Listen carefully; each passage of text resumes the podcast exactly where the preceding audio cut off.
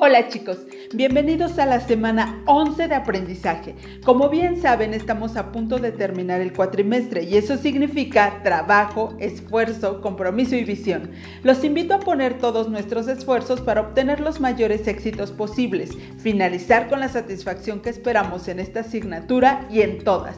No olvides que tu formación profesional te permitirá el desarrollo personal que desees, siempre y cuando estén preparados para enfrentar los retos que se les presentan y para ello tienes que formarte hoy, en este instante. Ten presente los resultados que esperas y no te enfoques en todo lo que tienes que hacer, porque eso nos llevará al estrés antes de empezar.